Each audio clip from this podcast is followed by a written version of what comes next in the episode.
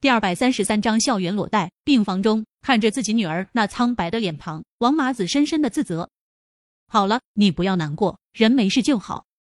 林若风拍了拍王麻子的肩膀，说道：“我先出去一会，等到他醒了，你再叫我。”林若风离开病房后，来到病房楼下的花园中，吸了一根烟。一根烟刚吸完，王麻子就给他打电话，说他的女儿王岩醒了。等到林若风回到病房，看到王麻子正抱着王岩失声痛哭，不好意思，村长，让你看笑话了。将自己的女儿推开，王麻子有些尴尬的说道：“没事。”林若风摆了摆手，找了一张凳子坐了下来。这时，王岩也慢慢的停止了哭泣，说道：“爸，我手机呢？在这呢。”王麻子将手机递给王岩。当初医院之所以能那么快就找到他，是因为王岩的手机上有他的号码。接过王麻子手中的手机，王岩双手抱着手机发起呆来。水果七普拉斯王麻子不认识王岩手中的手机型号，但是林若风却认识，这可是几千块钱的手机啊！小妍儿，你告诉爸爸，到底发生了什么事情？你怎么这么想不开啊？你说你要是有个三长两短，你让我和你妈怎么活啊？王麻子坐在病床边沿上叹息说道：“没什么。”王岩的面色有些平淡。说道：“爸，我就是就是学习压力太大，一时一时想不开吧。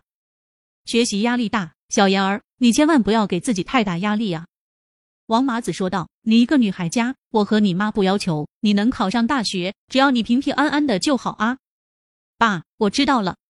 王爷说道：“经历了这一次的事情后，我已经想开了。爸，你就放心吧，以后我不会做傻事了。好孩子啊。”王麻子将王岩抱在怀中，激动的老泪纵横，将这一切看在眼里。林若风心中很是激动，虽然他不想破坏这么温馨的一幕，但是有些话他必须要说，而有些事情他必须弄清楚。不弄清楚的话，今天这种事情可能还要重新上演。等到王麻子和王岩分开后，林逍遥和王岩闲聊了一会，看似无意的问道：“王岩，你这手机挺漂亮的，什么时候买的啊？”三个月前。王岩下意识的问道。说完之后，王岩面色为之一变。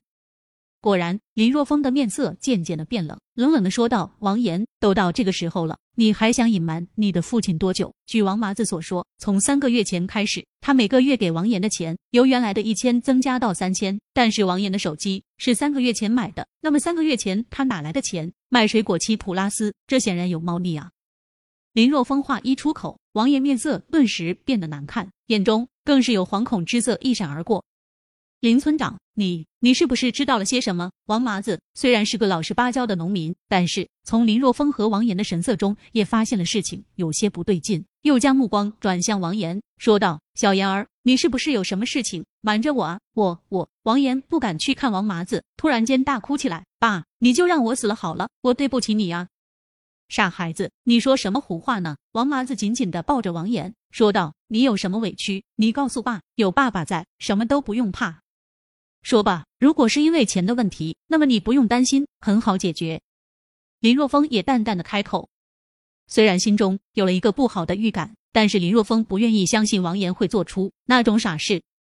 我我在王麻子和林若风的鼓励之下，王岩张了张嘴，下定决心说道：“爸，我我我借了钱，借了钱，你缺钱用，你告诉爸，爸给你送钱啊。”王麻子一愣，条件反射般的开口。我怕，我怕爸你不给我钱，我这才借钱的。王岩脑袋垂得很低，不敢去看王麻子。你要钱，就算砸锅卖铁，我也要将钱给你啊！王麻子说道：“你借了人家多少钱？我帮你还了。借了，借了一万。”王岩小声说道：“一万。”王麻子不可思议的睁大双眼：“你怎么借那么多钱啊？你借那么多钱干什么？”哎，林若风叹息了一声，果然和他所想的一样。其实看到王岩手中的水果七普拉斯时，林若风就有了一定的猜测。他借钱买了手机。林若风说道：“买手机，买手机也用不到那么多钱啊！我上次给你买手机三百块就够了。”王麻子不解：“买个手机需要借一万块吗？手机也要好坏之分啊！你知道他手中的水果七普拉斯多少钱吗？”林若风问道。“多少？估计得六七千吧。”多少？六七千。王麻子双眼瞪得老大，不可思议的盯着王岩手中的手机，囔囔道：“这么小的一个手机，怎么会这么贵？我上次买的三百块的手机都比这个大啊！”在王麻子的认知中，越大的手机越贵才对。这个手机的确就是这么贵，你可能不了解。林若风开口，他不想和王麻子解释为何水果七普拉斯这么一个小小的手机会价值几千块。